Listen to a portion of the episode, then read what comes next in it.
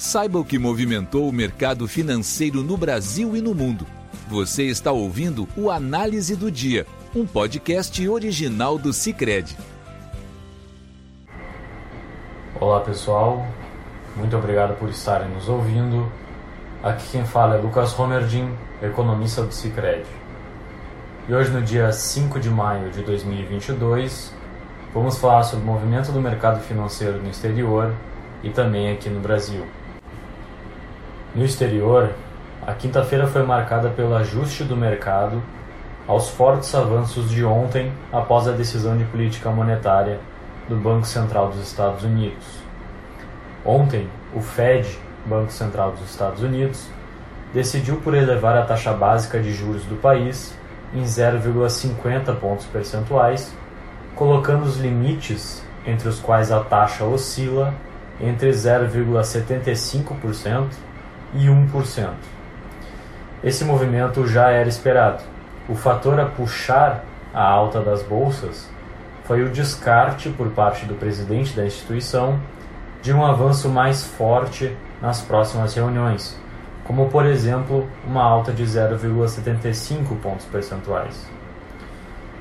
No dia de hoje, porém, o mercado reavaliava essa perspectiva para os juros no exterior com alguns analistas atribuindo elevadas probabilidades de elevações de 0,75 pontos percentuais nas próximas reuniões. Nessa reavaliação, a maioria dos ativos devolvia a forte alta de ontem. Dentre as principais perdas, o foco ficava sobre o setor de tecnologia, com a ação da Amazon recuando 7,53% e a da Tesla que cedia 6,91%.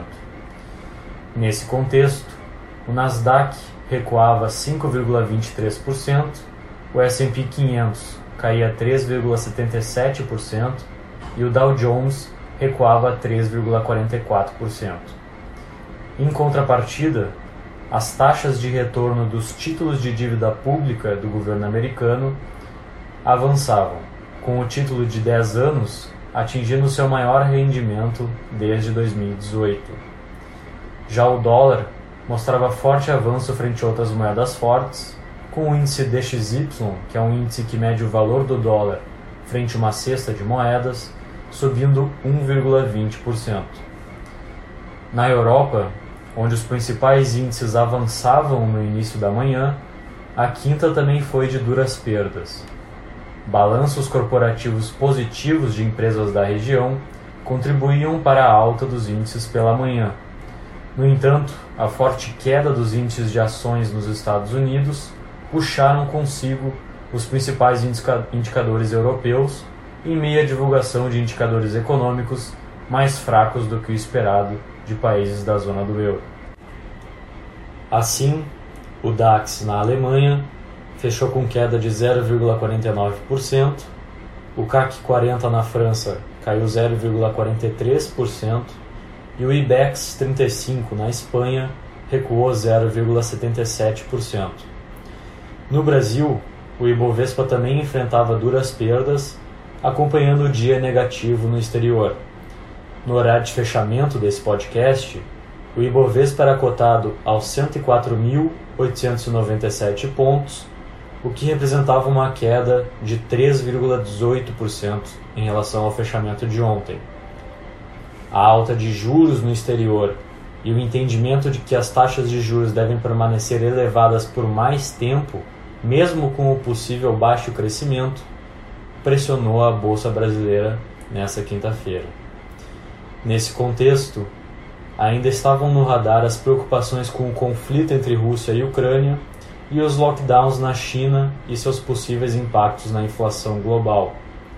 Ainda, no noticiário doméstico, circulava a notícia de que o relator do orçamento de 2023 no Congresso defendeu uma revisão da regra do teto e que teria dito ser a favor de furar o teto em algumas circunstâncias, como nos casos de transferência de renda e dos investimentos federais. Nesse contexto, o dólar mostrava forte avanço frente ao real, refletindo a sua valorização frente a outras moedas fortes. A divisa dos Estados Unidos era cotada a R$ 5,03 no horário de fechamento desse podcast, frente a R$ 4,91 de ontem, o que representava um avanço de quase 2,5% nessa quinta-feira. No mercado de juros, além do contexto externo, surtia efeito de alta na curva a decisão de ontem do Copom, Comitê de Política Monetária. O Copom decidiu por elevar a taxa básica de juros no Brasil em um ponto percentual de 11,75% ao ano para 12,75% ao ano. A decisão já era esperada pelo mercado e foi acompanhada de um anúncio por parte do Banco Central de que ele antevê como provável um aumento menor na taxa de juros nas próximas reuniões. Em conjunto do comunicado da decisão, a decisão do Copom foi interpretada por alguns analistas como mais dura, o que elevou a precificação de uma alta de 0,50 pontos percentuais da Selic na próxima reunião do que a projeção de 0,25 pontos percentuais anterior à decisão de ontem. Em conjunto da perspectiva de mais juros no exterior, da valorização do dólar e das incertezas no cenário, a curva de juros se elevou em torno de 30 pontos em praticamente todos os vértices no dia de hoje. O contrato de DI, com vencimento em janeiro de 2023, fechava com taxa de retorno de 13,23%. Já o contrato com vencimento em janeiro de 2027 fechava com taxa de retorno de 12,19%, frente a 11,90% de ontem. Com isso, encerramos o nosso podcast de hoje. Obrigado por estarem nos ouvindo e até amanhã. Você ouviu o Análise do Dia, um podcast original do Cicred. Até a próxima!